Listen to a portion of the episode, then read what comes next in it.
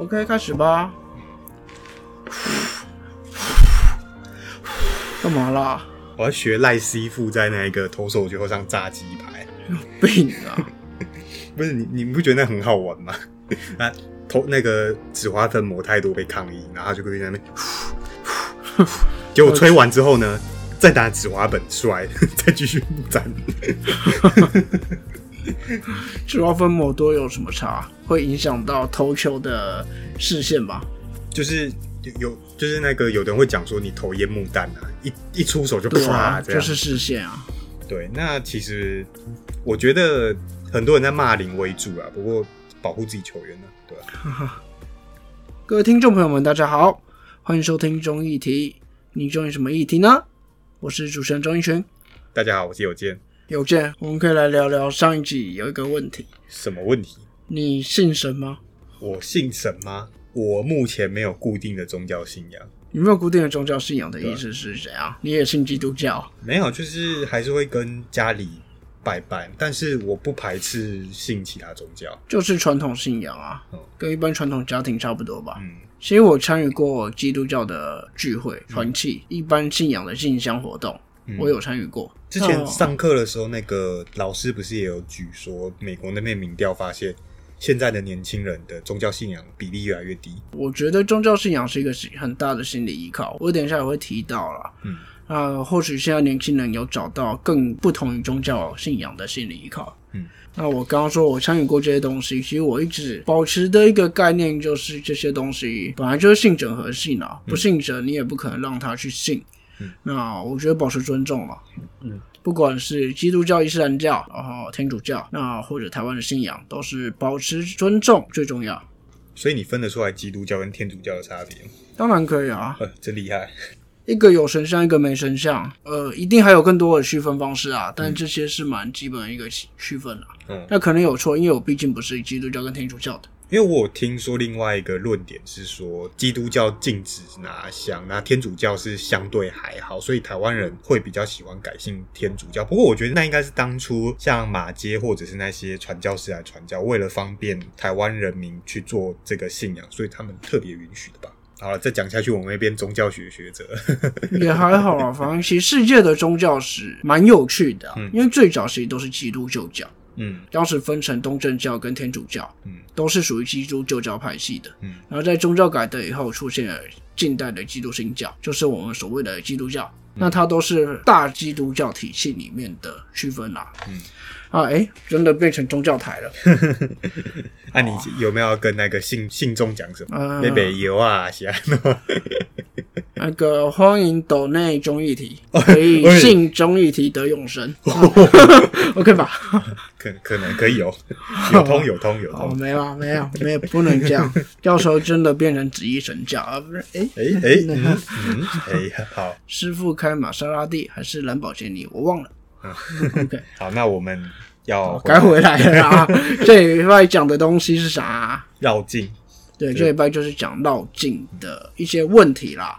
从青山宫一直到妈祖绕境，嗯我有提到全台湾性的妈祖绕境，大家比较没有批判说到底该不该办。但是像淡水大白白或者是青山宫绕境，大家就会批评说这种东西不该延续下去。其实淡水大拜拜好像也快到了，在一个多月。这为什么会让大家有这个问题？就是因为造成非常多的社会问题嘛。那有件有什么？有交通阻塞、环境脏乱、噪音污染、治安问题，然后居民跟信徒的冲突。我后来想想，不只是居民跟信徒的冲突，呃，正头跟正头之间的冲突也有，哦，对，这些东西都有啊。正头跟警察。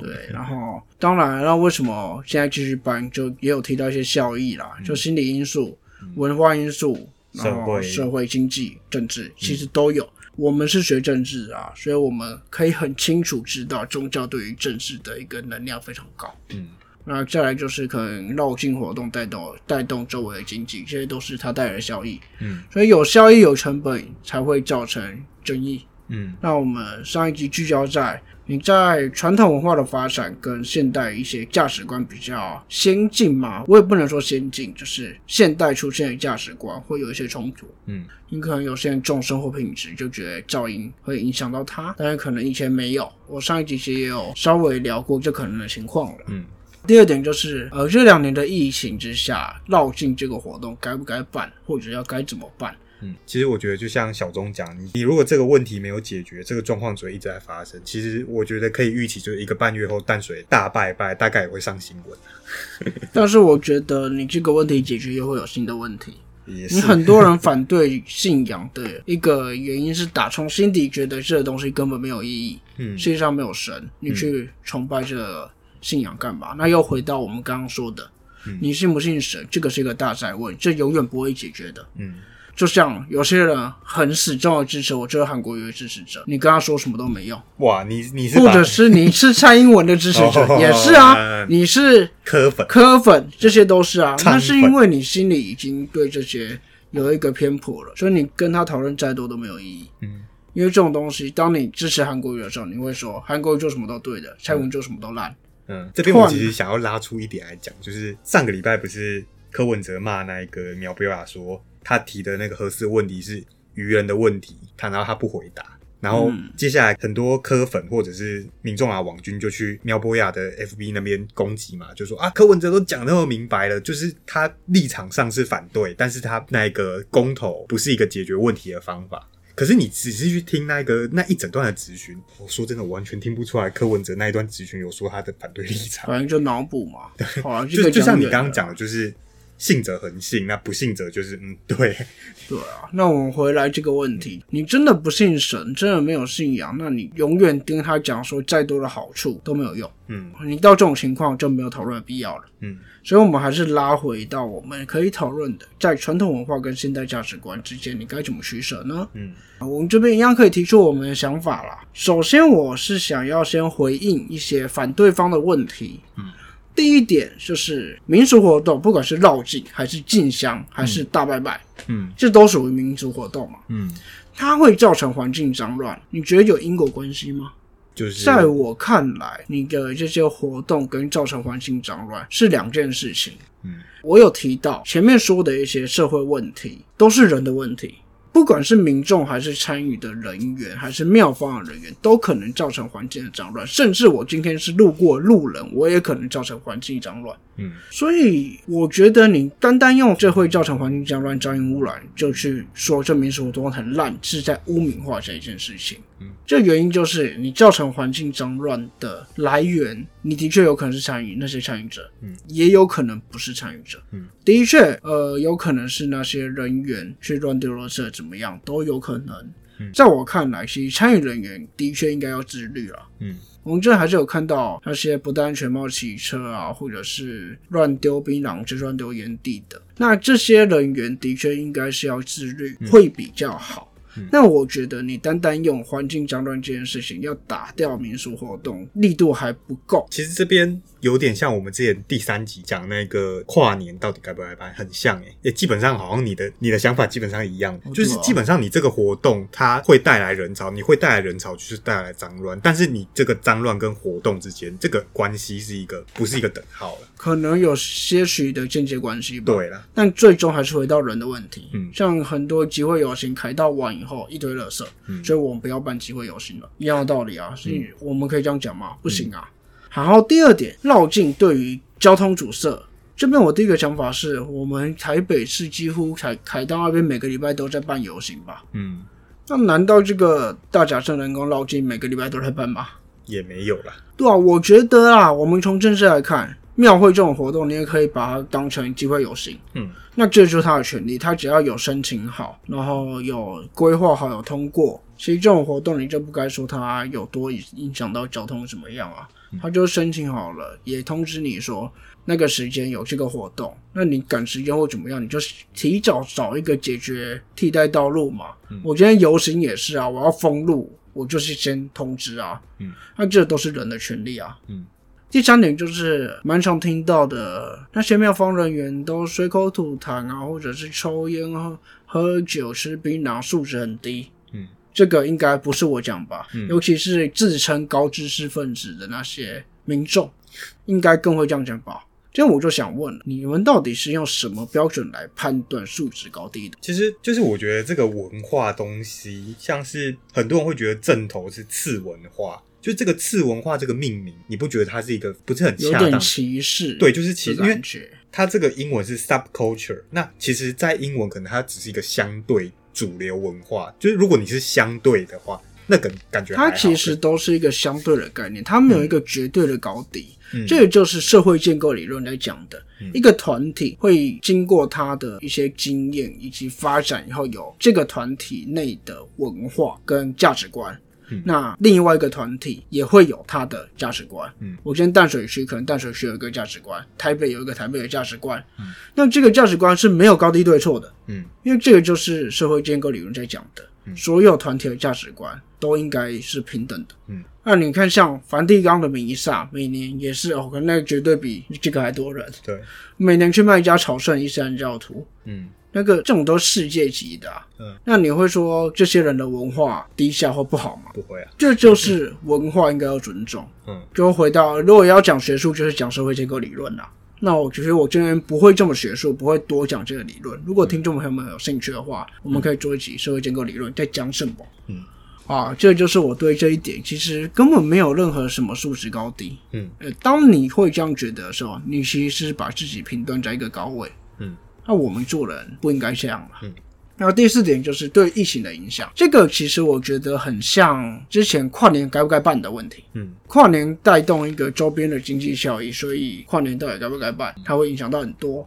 那其实绕境也是啊，它带动绕境周边的经济效益。嗯，它除了经济以外，它更是人民心中的依靠。嗯我觉得妈祖要来了，这对于某些人来讲，可能是非常重要的一件事情。嗯，所以它应该会比跨年那个还难啦。嗯那这个东西就是你只能看结果嘛。嗯像跨年最后疫情没有扩大，大家会把柯文哲奉为神。嗯，那这个游行也就是看接下来结果会怎么样，其实这个好说了。对，其实这个有另外问题，就是今年可能要办的六强一，现在其实也很多人在讲说啊，我们不应该办这个。你看这些外国球员，只要只隔离七天不行啊，要隔离十四天啊。如果那个旅游泡泡模式，如果害我们疫情扩散怎么办？那其实就是有个取舍的问题啊。而且这有点像是，好啦，你为了生命安全说不办，但是结果你吃不饱，就两难呐、你是要安全，但是没有经济，还是要经济，但是我们要受一点风险，这样。对吧这东西就是你要取舍嘛。你要把风险全部降为零，但你什么都没有，还是你要赌那个风险？应该说这个就是看结要遵照果啦。CDC 没错啊。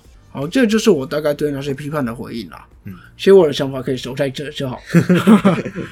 这边可以讲一下我们前面说的宗教动员跟政治动员的一个影响力啦。嗯，其实宗教的特殊性就是它不是一个临时的一个公共空间，它是长期可能就是有一些老人在那边泡茶，然后民众会去参拜的地方嘛，所以它本来就有人流的聚集。嗯，我们候选人会前往宫庙去拜拜去造势，那说真的就是增加一个接地气的亲民感嘛。嗯，为什么候选人都会有前往市场、前往宫庙？就是这个原因啊。我们让民众更能看到你这些地方的流量最大。你总不可能叫一个候选人就站在路边说：“哎、欸，来投我、哦。”那谁会看到？呃，除非你是黄杰，哎、也对。然后再来就是，其实以传统的想法，会去投票的年龄层会比较高，所以相对这家公庙会去公庙的受众会比较接近一点。嗯，候选人去拜访一些大量人潮的大庙以后啊，民众的观感会是哦，这些这候选人好像很多人在跟他支持握手，哎，嗯，所以就有一些可能会影响到一些中立选民的一些想法。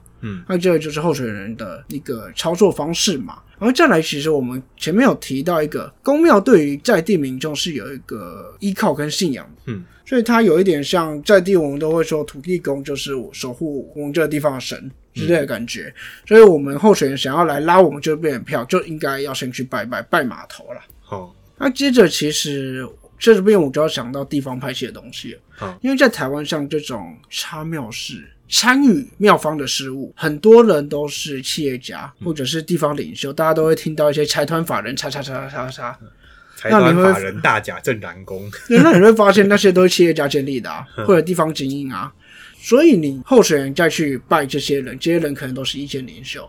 然后那些意见领袖登高一呼说：“我要投给陈友健。”那大家就投给你了。这就是形成一个公庙的地方派系。嗯，就有点像庄脚了，拔庄，然所以后也会去关注说哪一个大庙的主委是支持韩国瑜还是蔡英文。所以公庙是占地方派系一个很重要的因素。嗯，那在政治上面，就是它会是非常重要的地方动员的能量。嗯，尤其是有一个很成熟的跟那种宫庙的地方派系以后，你各个地方的不同的派系可能就会有一个有效的整合。嗯这个就可以提到严家啦，嗯大小镇澜宫那个是标准地方派系嘛，嗯这就是可能宫庙的这种派系地方动员在政治上非常重要的一环。那除了在政治上啦，其实宗教有一些意义啦。信仰其实就是人民的一个心因性的原因啦，它就是人民的心理依靠。这个依靠有时候比医疗还有用哦。嗯像我们我之前有到一个地方是，他们说的是一个奉亲站，他是相信滴到清水跟吸氢气会对身体是有一个科学根据、健康的。反正就太详细我不讲了，如果有兴趣之后可以聊。那那边的人就会很相信这个理论，对他们来说，这种氢气、清水其实就是他们的妈祖。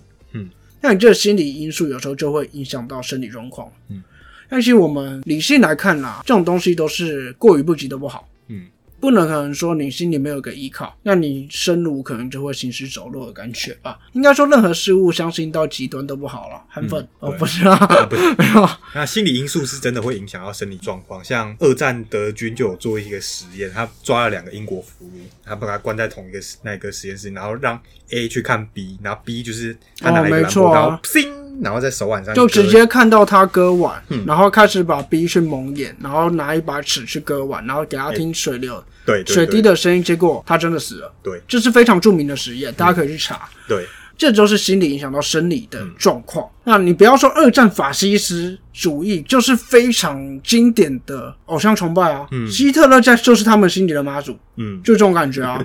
所以任何东西你到极端都不好，对你可能就像邪教，恭迎石姑观音，对，好 还原回来美心还我美心。回来回来，好啦，那再来，其实绕境文化是就是有绕境的一些活动，宗教活动延伸而来啦。它的活动形式有很多啦，一年一年办下来，就是这都是由当地居民跟主办单位结合他的经验，留下好的经验，然后经过时间的淬炼，去创造一个属于台湾人的文化。嗯，那这文化其实就是我们刚刚讲的社会建构理论，它是值得去传承的。嗯，那你不用说公庙就会解决一些社会问题。